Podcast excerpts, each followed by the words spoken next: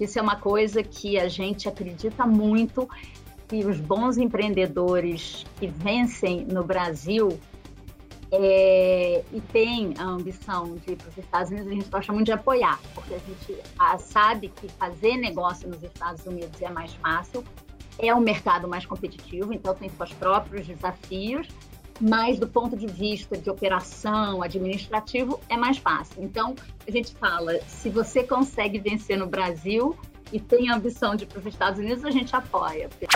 Tem duas coisas que eu não quero. Eu não quero nem competir com o Magalu e nem investir em alguma coisa que o Magalu seja o único comprador. Porque aí não vai, né? Acho que são duas coisas que não. Agora, isso não quer dizer que a gente não vá fazer, mas não é o nosso foco. Olha, eu vou te falar que mercado de VC, na minha visão, é mais difícil encontrar mulher do que o mercado de investment banking, por incrível que pareça. Eu consegui piorar e para o mercado. Esse é o podcast do Café com Investidor, apresentado por Ralph Manzoni Jr.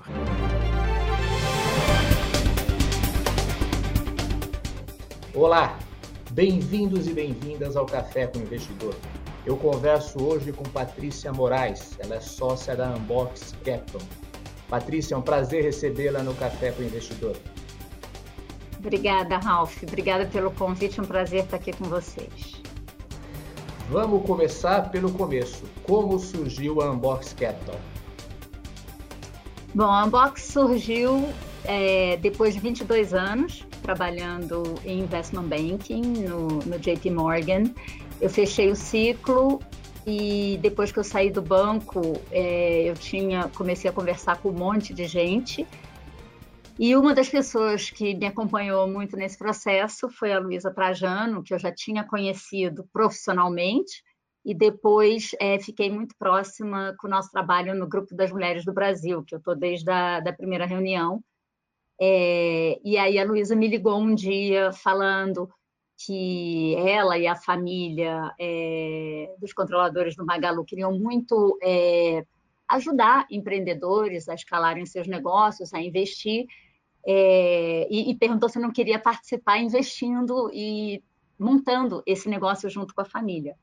Então, eu, eu brinco né, que, que com a Luísa e com, e com a turma lá do Magalu, eu podia estar até ajudando a organizar o estacionamento do Magalu, ou o que fosse que eu, que eu sabia que ia dar alguma coisa legal. Então, eu não tinha pensado em, em, em fazer investimento, mas a verdade é que com todo o, o, trabalho né, de tantos anos lidando com empreendedores, lidando com transações estratégicas, mercado de capitais, era muito propício né, a, a isso. Então, a gente, eu parei duas semanas, conversei com um monte de gente, fiz um desenho preliminar do que, que podia ser uma empresa de investimento, e aí apresentei para a Luísa, para o Fred, para o Fabrício, e eles adoraram o desenho e falaram, pode tocar.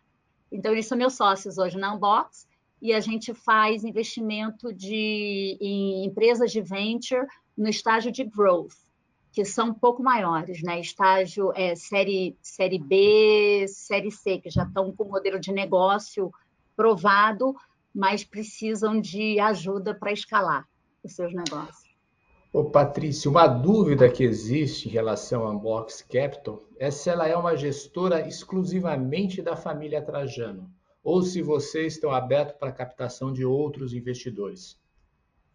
Ralf, a gente tem outros investidores. A gente, é, a ideia é que sim, a família Trajano é, é investidora âncora é, na, na Unbox, mas a gente tem outros investidores e a nosso, o nosso modelo tem sido de comprometimento de capital. A gente não levantou um fundo, a gente tem investidores que é, fazem um comprometimento de capital para a gente investir em dois, três anos, e à medida que a gente vai fazendo os investimentos, a gente vai criando veículos específicos para cada um dos investimentos e chamando o capital dos investidores, inclusive o capital da família.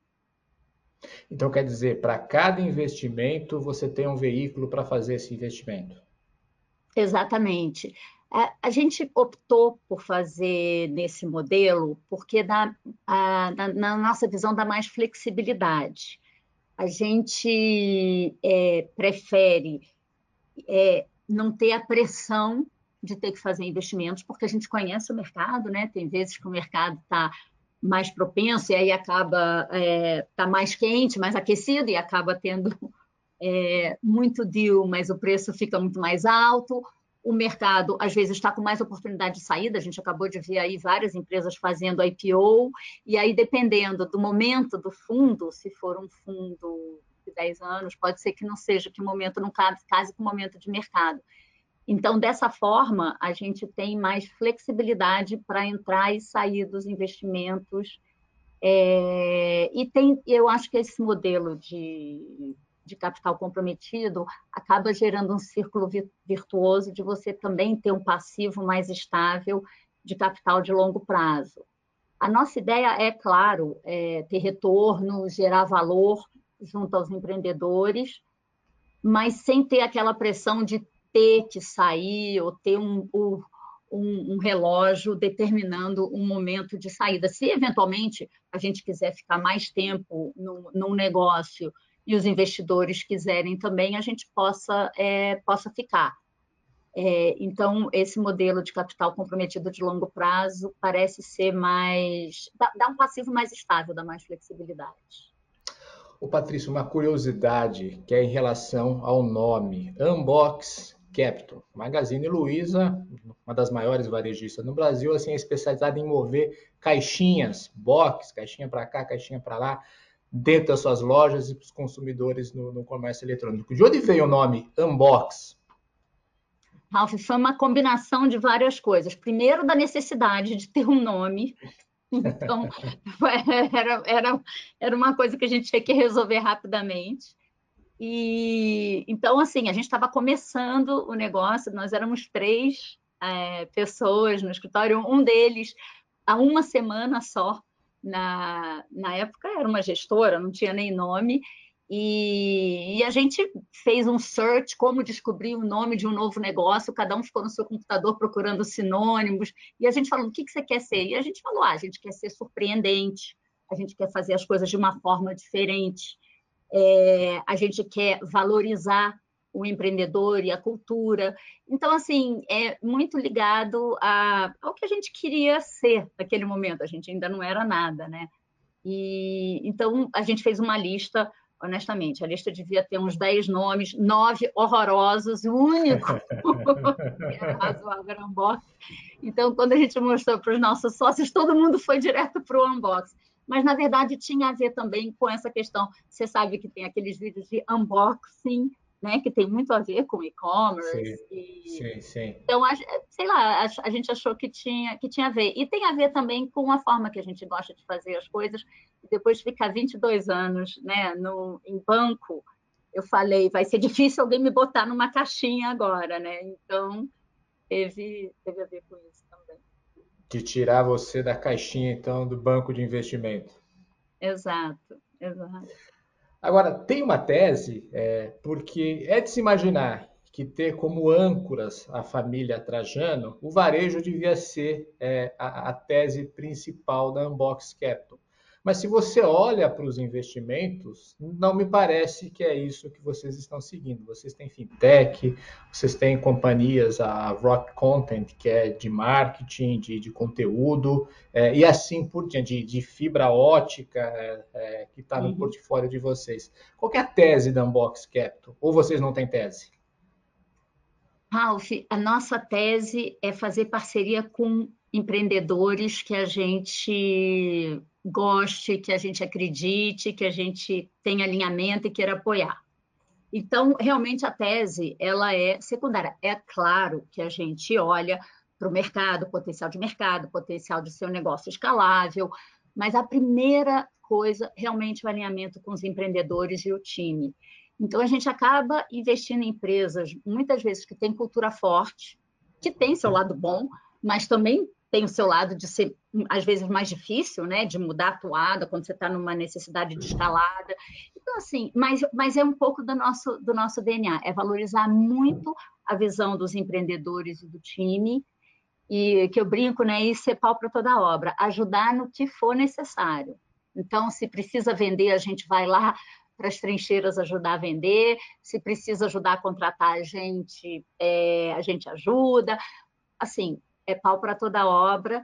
É, a gente tem é, um olhar muito estratégico para os negócios. Então, a gente já até se questionou. Muitas vezes passaram coisas muito boas que a gente adorava, adorou os empreendedores, mas que a gente sabia que a nossa participação ia ser um pouco mais oportunística. Então, a gente acabou deixou passando, deixou, deixou passar. E outras coisas que a gente falou, vai dar mais trabalho, mas a gente acredita muito nisso aqui, então vamos botar a mão na massa e vamos fazer acontecer. E é um pouco, é um pouco disso, fazer acontecer junto com o empreendedor. Você falou que investe em companhias de growth, Patrícia, é, e, e, que também é mão na massa, quer participar, quer ajudar. É, de alguma maneira, vocês pegam o board quando vocês fazem um investimento ou não tem necessidade, quando você fala em participação, não necessariamente significa estar no board da empresa? Ralph, a gente Normalmente, a nossa participação é via conselho. A gente também tem, em alguns casos, via comitês, porque às vezes também o conselho, dependendo do número de vezes que se reúne, o número de pessoas, fica, às vezes fica um pouco, é, eu chamo, na nuvem, né? não, não consegue ajudar especificamente em certas coisas. Então, em alguns casos, a gente faz comitês específicos, comitê de produto, ou comitê de contratação, ou comitê financeiro, a gente participa em comitês, dependendo da necessidade, participa em conselhos. Em alguns casos, a gente pode ser observador, dependendo do, de como está formatado o conselho. A gente não tem problema de estar tá como observador, mas o que, o que importa, ainda mais na hora que a empresa está tá crescendo e que precisa cobrir buraco o tempo inteiro para conseguir executar todas as frentes, o que acaba acontecendo é que a gente acaba encontrando um ângulo para agregar. Se não tem ângulo, a gente já deixou de fazer investimento porque a gente não via um ângulo que a gente pudesse ajudar a empresa naquele momento, naquela necessidade específica. Né? Ou é um setor que a gente não conhece muito bem. É, então, a gente já deixou passar. Eu acho que é mais importante aqui é, é estar do lado do empreendedor, porque daí vier. Tem um cheque padrão? Ralf, a gente gosta de ter participação de mais ou menos de 15 a 20% das nossas investidas. E nesse estágio, depende muito, né? Como o mercado, a gente até estava olhando outro dia um gráfico, as séries B têm aumentado, tudo, desde o CID. tudo aumentou, né? Tudo, Exatamente. Tudo, tudo aumentou. Né? Mas eu, eu vou te falar assim, a gente, bom, e o câmbio também mudou, porque a gente começou Isso. falando que a gente ia fazer cheque de 15 milhões de dólares, mas honestamente, a gente vai de, de 5 de dólar a 40 de dólar, muitas vezes trazendo outros, outros investidores, né, com investidores com a gente, aí não só os investidores da, da Unbox. É, esse, uma coisa que a gente aprendeu é, logo que a gente começou lá em 2018 é que esse segmento de growth ele é difícil porque você precisa ao mesmo tempo que está junto do empreendedor você precisa atuar um pouco como um private equity estruturando a empresa para que ela possa entrar, é, fazer a escalada. Então, assim, é, são muitos skills que, que, que você precisa desenvolver. É, e a gente viu que tinham poucas é, empresas de investimento atuando nesse segmento aqui no Brasil, quando a gente começou. Foi, foi natural a gente ter ido para esse tamanho de cheque, mas acabou também que a gente viu que tinha pouca, pouco fundo atuando nesse, nesse segmento. O que a gente viu agora, mais para 2020, com a grande aquecida né, que teve no mercado de venture, Sim. foi alguns VCs entrando mais ou fazendo fundos de co-investimento para estar tá investindo em série B, ou os fundos de private equity reduzindo um pouco o cheque quando eles sabiam que ia ter algum follow-on no curto espaço de tempo. Então, também vindo para um, um estágio é, mais cedo, podendo acompanhar os cheques num estágio. Então, a gente viu é, é, outros players entrando, mas especializado em growth, é, tem poucas, tem poucos no mercado. É, é mas a partir de 2019, é, isso começou a mudar um pouquinho, como você está comentando. Assim, a chegada do SoftBank, vários fundos internacionais olhando para o Brasil, É, você tinha lá um, bastante gente no CID, alguma gente no, na Série A, e você tinha uma lacuna enorme que, que, que, que não tinha capital no Brasil. Hoje acho que a escadinha de investimento no Brasil está mais completa, não? Tá, e é muito assim, para mim, é, que depois de tanto tempo no mercado, poder entrar num novo segmento do mercado e poder ajudar as empresas de um novo jeito e ver esse mercado de venture maturar, Ralph, é, é assim, eu acho incrível. Tudo que eu tenho acompanhado, né? Tanto da maturação dos fundos de VC que começaram lá atrás e já estão com track record fabuloso, já tiveram saídas legais, os unicórnios, como vendo o pessoal de fora olhar para o Brasil com outro tipo de apetite. E assim, sinceramente, ver também a, os empreendedores amadurecerem, né? É muito legal você ter já gente numa segunda história de, de empreendedorismo, né, que já vendeu o seu primeiro negócio e que tem todo um ecossistema e que ajuda quem está empreendendo da primeira vez e é muitas vezes anjo de outros empreendedores. Nossa, assim, é muito legal ver esse, a evolução desse ecossistema em anos recentes, que é o resultado né, de investimento que tem muita gente boa aí fazendo já há muitos anos para desenvolver né, esse ecossistema. Está tá muito legal é, participar desse, desse mercado nesse momento e ver essa, essa evolução. Ô, Patrícia, se eu não me engano, você saiu do JP Morgan em 2018. A Amboc é, surge quando? É, surge em meados de 18. Eu saí no começo, bem no comecinho de 18, já no mea, em meados de 18, eu comecei a tatear, comecei a conversar, comecei a conhecer né, na verdade, mais esse mundo. E no final de 18 a gente já fez o nosso primeiro investimento, que foi em fibra ótica. Então, quer dizer, não deu tempo nem para um sabático assim, um pouquinho mais de longo prazo. Não, não, não deu. E, e, o pessoal achava, né, que depois de, porque você sabe, mercado de investimento é um trabalho intenso, né? E no, no em investment banking, né? E aí Sim. agora empreender, eu vou te falar, é mais intenso ainda. Bom, você sabe, né? É, eu, posso, eu posso imaginar, não, tenho certeza disso, é, Patrícia, que é bem intenso. E, e, e, nesse período, de meados de 2018 até quase final de 2021, se não me engano, foram cinco investimentos. Não são tantos investimentos é, que vocês fizeram. É, você pode ilustrar um pouquinho dessa tese que você está falando, de que o que é importante para vocês são os investidores e não um segmento, um setor específico no mercado, com esses investimentos que foram feitos? Perfeito, perfeito.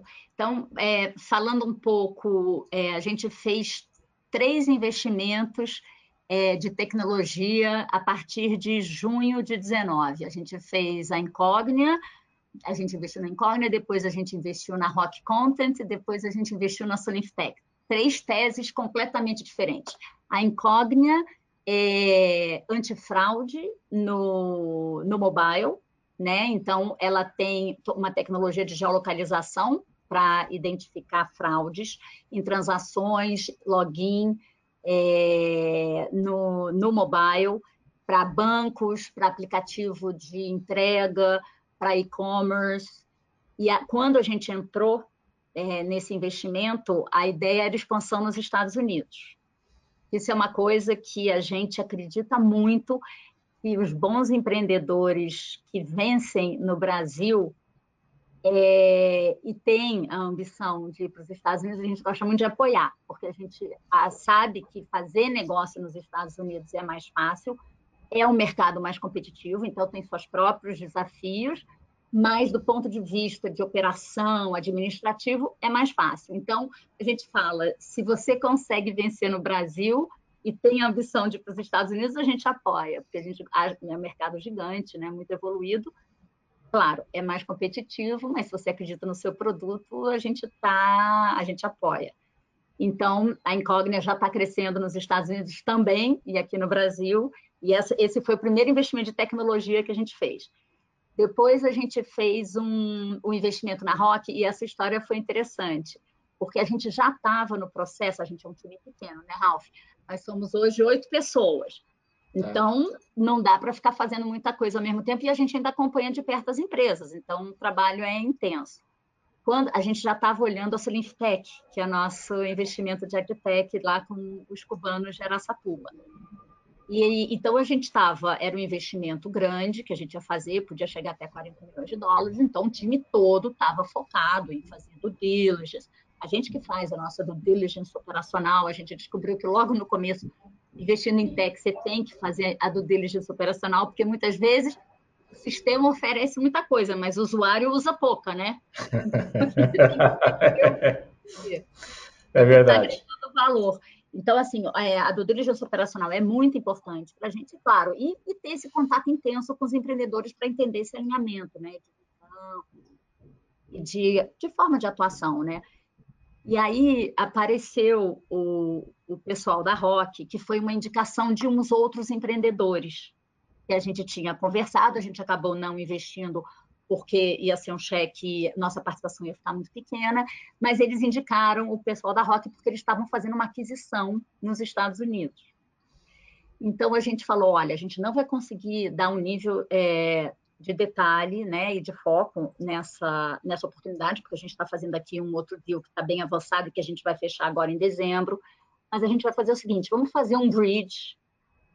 A gente te ajuda a fazer essa aquisição e aí depois a gente vê como que a gente faz. Se a gente quiser, era um, era um conversível, se a gente quiser converter, a gente converte, senão depois a gente converte numa dívida e você paga a gente. Mas foi uma coisa assim, é, muito na confiança. Claro, a gente tinha um contrato e tudo, mas foi muito na confiança. Também não era um cheque muito grande, a gente estava só complementando a rodada. E aí eu me lembro que na época o Diego falou para mim, Paty, eu vou botar você de observadora no meu conselho, porque eu tenho certeza que você vai querer liderar a próxima rodada. Bom. E vocês lideraram, né? Um ano depois, a gente estava liderando é. a, a, a, série D do, do, do, pessoal da Rock, assim, com, foi muito legal, legal esse processo. Convertemos aquele nosso investimento original. Então, Ralph, essa é uma outra coisa também. A gente é, não tem braço. Eu acho que nessa tese de growth não dá para você ter 20 investimentos Tá. porque o acompanhamento é muito próximo. Então, sei lá, dá, talvez dê para ter oito, talvez dez, dependendo do tamanho do time, mas para você realmente estar tá agregando valor no one-on-one, não, não é uma tese em que você vai é, investir muita coisa. Mas a gente tem a tendência de acompanhar ou até liderar né, o, as rodadas subsequentes, na medida que o nosso bolso caiba, tá certo? Então, isso, isso é muito legal. Então, a gente já fez isso para quem, é, para as empresas de tech, a gente já acompanhou as três rodadas novas. E na Soniftech, a gente já está liderando agora uma, um, um conversível. Então, é muito intenso. Tá. E você comentou, Patrícia, que o primeiro investimento foi numa empresa de fibra é, ótica, é, que hoje é um mercado assim total ebulição, assim, muito quente. É, a fibra me parece cada vez mais claro que a internet de banda larga fixa é, vai ser toda feita de fibra. Me conta como foi esse primeiro investimento, porque se eu não me engano é a EB Fibra que agora mudou de nome, não? É, Aloha, é. é.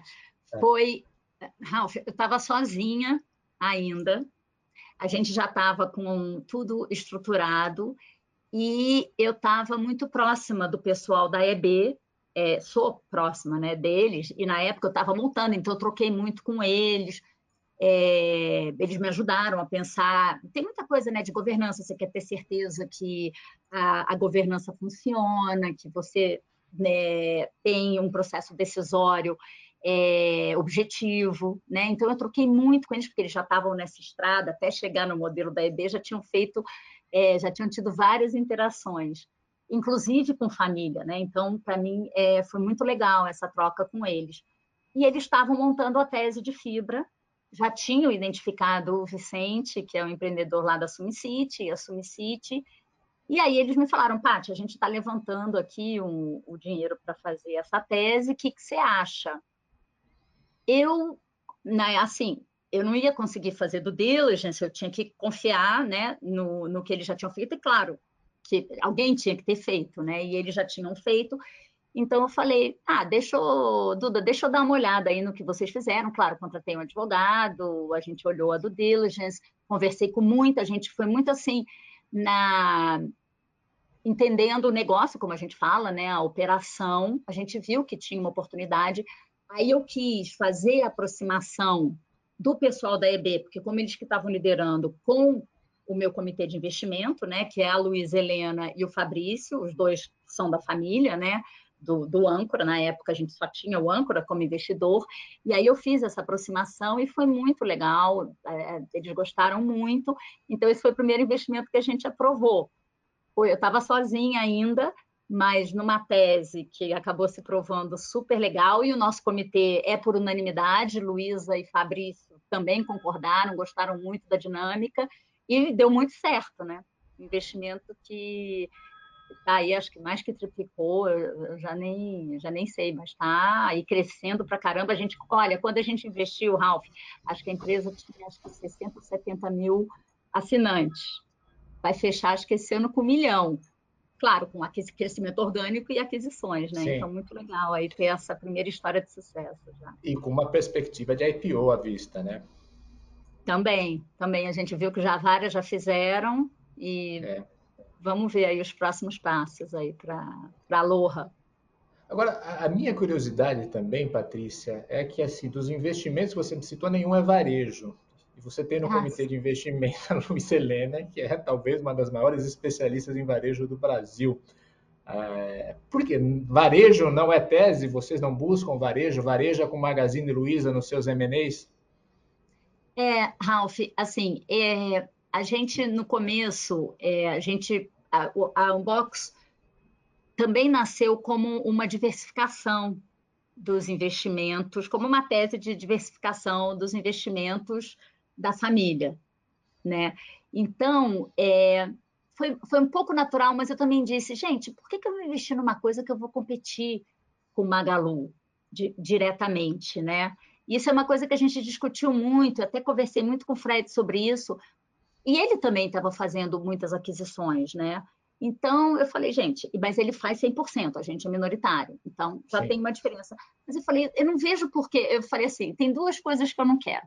Eu não quero nem competir com o Magalu e nem investir em alguma coisa que o Magalu seja o único comprador, porque aí não vai, né? Eu acho que são duas coisas que não. Agora, isso não quer dizer que a gente não vá fazer, mas não é o nosso foco. Se tiver, assim, um negócio muito legal, que é uma competição que tangencia, claro que tudo, o Magalu hoje é um mundo, tudo pode tangenciar, né? O Magalu, alguma coisa que tangencia, e que os empreendedores não estão prontos para vender controle, a gente sempre conversa, né? A gente é bem. É, claro que com a permissão das empresas, a gente troca com o pessoal do Magalu, vê se eles têm interesse ou se a gente mas é, eu não quero competir de frente com o Magalu, não. o, o Patrícia, você também 22 anos de experiência no mercado de investment banking no Brasil, participou das principais fusões, aquisições, IPOs no Brasil, tem assim no seu currículo é, é, muita transação que aconteceu. E você comentou aqui no começo da nossa conversa, falou assim, poxa, hoje a CID, Série A, não dá nem para saber quais são os valores médios. E você tem experiência em avaliação de valor da empresa. Como você avalia esse momento? O mercado evoluiu, isso é fato. Tem muito, tem muito dinheiro, chegaram muitos fundos, os fundos estão capitalizados, tem bastante investimento. Mas tem nesse momento exageros, exageros em avaliações e nesses aportes que estão acontecendo em muitas empresas, tem empresas que fazem duas, três captações no ano. Rafa, eu acho muito difícil a gente julgar, né? Porque você nunca sabe o que, pode estar por trás daquela tese, do que, que aquele fundo específico está é, tá olhando. É, durante a minha vida de investment banking, quando a gente fazia deals com private equities, eu sempre falava para os empreendedores, né? Eu falei assim, gente, isso aqui é um casamento. Então, você tem que achar aquela pessoa que encaixa com que você acredita para a empresa com que tenha esse alinhamento de visão? Então, eu, eu acho assim, se tem uma, uma empresa que está com muita oportunidade, que está no mercado, vamos dizer, muito competitivo e que está com muita oportunidade de aquisição, e que, de repente, tem um fundo que, tá, que tem, por exemplo, mais dinheiro disponível para investir e está disposto a apostar nessa tese, esse é o casamento bom naquele momento, né? Ou se tem uma empresa que ainda está num outro estágio, que está precisando refinar os seus controles, refinar o seu discurso e precisa de um, investidor que esteja mais próximo, é, no dia a dia, ajudando a construir a história da empresa, ajudando a azeitar o modelo de negócio, é um outro tipo de investidor. Então, eu, tô, eu sou muito mais. Eu acho assim: o que, que eu acho errado? Eu acho errado você escolher o investidor errado para você só porque está pagando mais caro. Aí eu acho que não é, aí não vai dar, não vai dar certo. Eu acho, tá certo? Agora, para mim é a, é a, intenção, né? É você estar tá com um alinhamento do que, que, que qual é o próximo passo para essa empresa. Estamos alinhados no que, que a gente tem que fazer? Então vamos junto. Então, eu, eu, posso te falar, a gente já teve situações que a gente não foi o bid mais alto, eu sei que a gente não foi dito pelo, pelos empreendedores, mas a gente foi, o, foi a empresa escolhida para ser parceira. E se provou super certo, né? Porque estamos crescendo e estamos indo para outras rodadas e estamos levantando dinheiro. Então, é, eu acho que é menos sobre o quanto que está valorizando e o que, que é o discurso que o mercado vai comprar, mas o que eu sou mais de dentro para fora do que fora para dentro. É, mas é preciso uma inteligência emocional do empreendedor para entender isso muito grande. É, será que, que, os empreendedores brasileiros já, já conseguem entender isso, de que às vezes não é a melhor oferta, mas aquele investidor que faz mais sentido estratégico para você naquele momento? Ralf, eu acho que também tem todo tipo de empreendedor. Eu acho que tem claro. que estão sentindo que tem um, um, momento oportunístico e são mais oportunistas e tudo bem. É. E tem aqueles que, que têm talvez uma perspectiva de mais longo prazo e que preferem deixar alguma coisa na mesa agora para ter uma, uma história diferente. Não, de novo, também não, não, não claro. julgo. Eu acho que. E, e, e, o que eu acho importante é que tem oportunidade para todo mundo, tem dinheiro disponível, isso é que é mais importante. É ter o dinheiro disponível, é você ter a oportunidade de crescer o seu negócio, investir. É, é, é, muito assim, é muito gratificante ver isso no Brasil, sabe? Eu fico muito, eu fico orgulhosa, eu, eu realmente fico. Por isso que eu adoro que os nossos empreendedores vão para fora para mostrar a força do empreendedor brasileiro. Ô, Patrícia, vamos falar um pouquinho da sua trajetória pessoal. Você já comentou aqui, foram 22 anos no JP Morgan como é, Investment Banking. O, o, que eu queria é, ouvir de você, é te perguntar, na verdade, é como foi passar 22 anos numa posição de liderança de Investment Banking no mercado e com destaque aqui na Faria Lima, como você teve durante o período que você esteve à frente do Investment Bank do JP Morgan, é, no mercado que é altamente masculinizado, cuja presença masculina é muito grande e a presença feminina é pequena.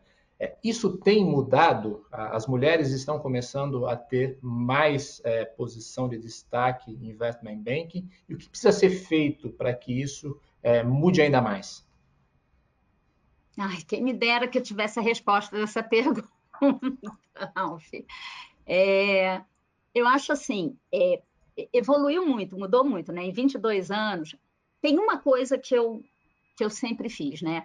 Eu sempre fui muito fiel a, a quem eu sou. Então, talvez eu tenha durado tanto tempo, né, no mercado, porque eu não tentei ser o que eu não era. Eu não tentei me masculinizar ou competir, sabe, com os homens. Eu sempre tentei construir a minha história, olhando para as minhas coisas, sem ficar olhando para a grama do vizinho, é, e, e, traçando o meu caminho do meu jeito. Então, como eu, eu tentei ser fiel, né, e acho que consegui, por isso que eu durei tanto tempo a quem eu era, eu, eu acabei é, passando por várias etapas, até nesse meu entendimento da, da minha da minha postura com relação a, a, essa, a, essa, questão, né, de ter mulher.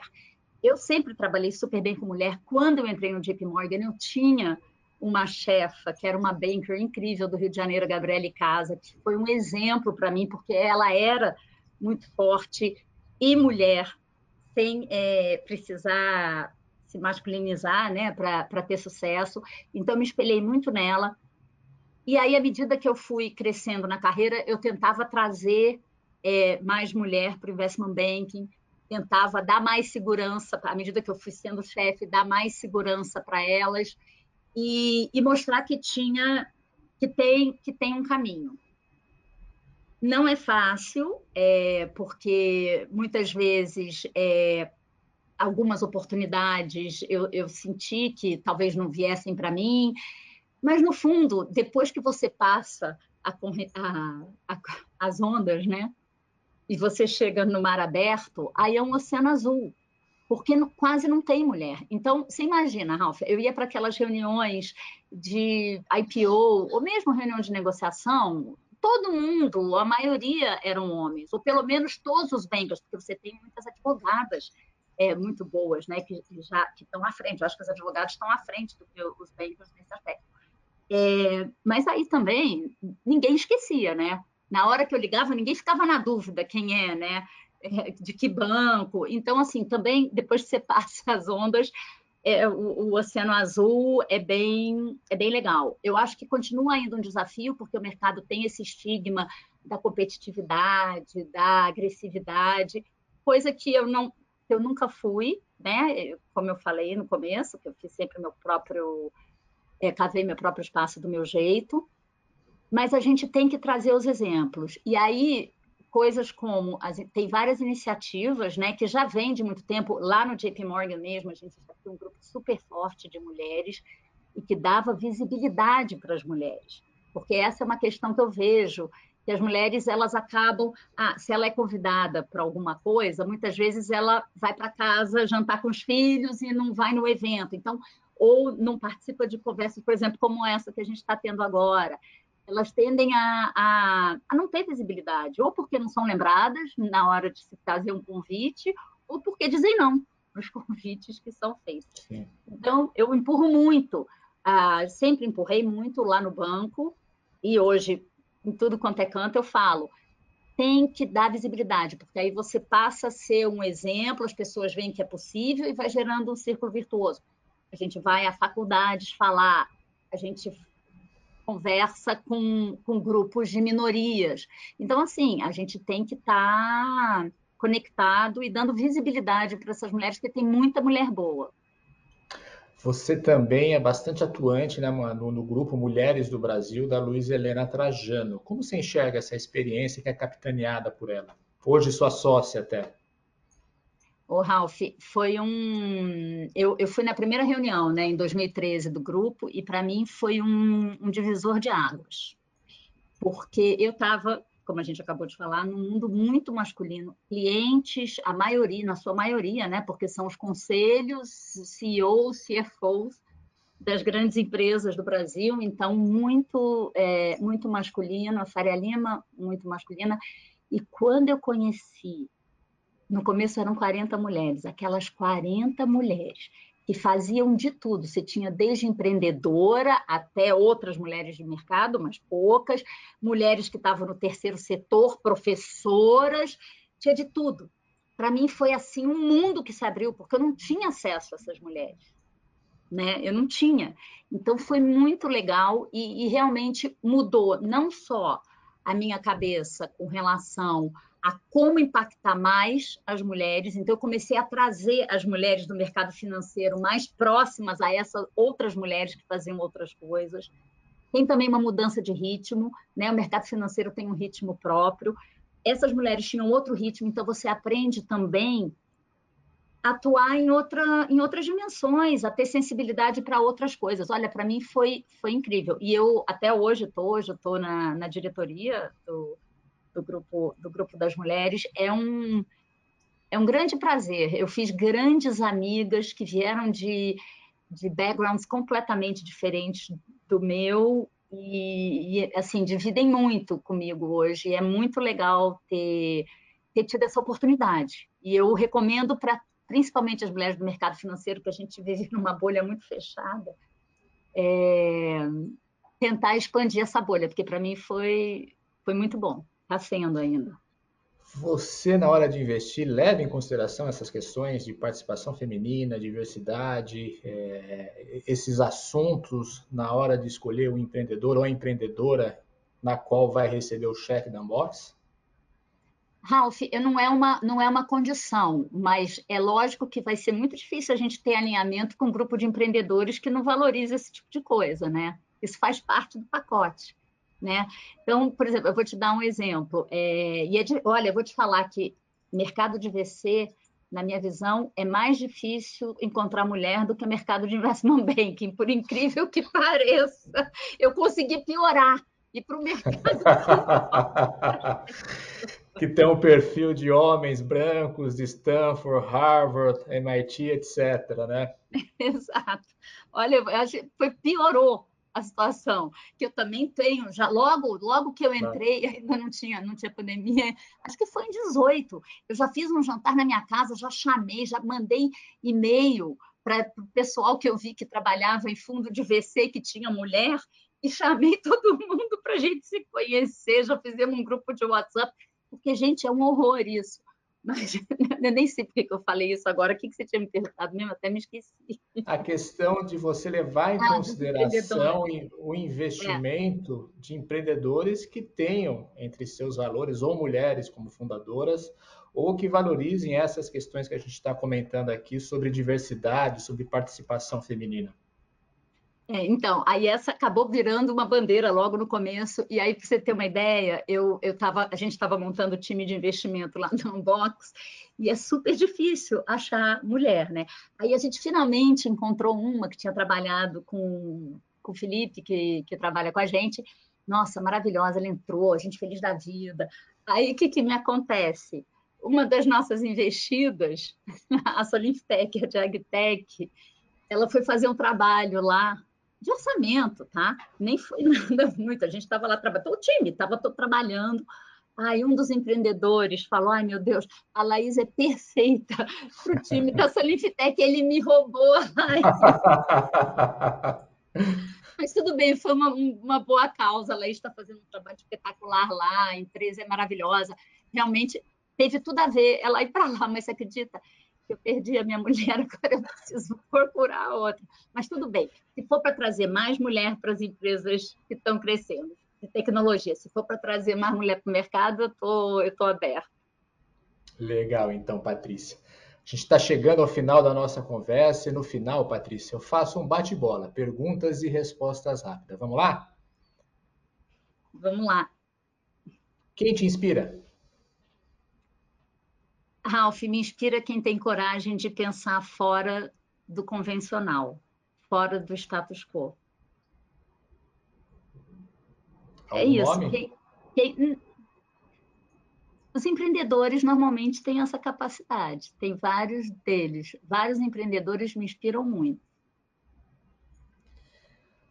Um empreendedor ou uma empreendedora que você admira? A, a Luísa. Luísa Trajano é em todos os aspectos, de como empreendedora, como pessoa, é, é incrível. E como brasileira. Um erro. Um erro foi ter demorado a perceber como é importante o engajamento da sociedade civil para transformar o Brasil. Um acerto. Ah, um acerto é, ter começado a Unbox. Um livro, Patrícia. Eu li um livro faz agora um tempinho, mas que eu gostei bastante, que é do Mindset, sabe? Da Carol uh, Dweck. Sim, sim. E, por fim, um hobby. Arte contemporânea. Você gosta de, de visitar museus de arte contemporânea? É, e colecionar, e, e, é muito questionador e faz uma crítica, é engajado, tem muita gente jovem, inovador. Este foi o Café com Investidora. Eu conversei com Patrícia Moraes, ela é sócia da Unbox. Você ouviu o podcast do Café com Investidor, com a apresentação de Ralph Manzoni Jr. Para assistir nossos programas, acesse o nosso canal no YouTube Neofeed Brasil. Para receber notícias em seu e-mail, acesse o site www.neofeed.com.br e assine a nossa newsletter.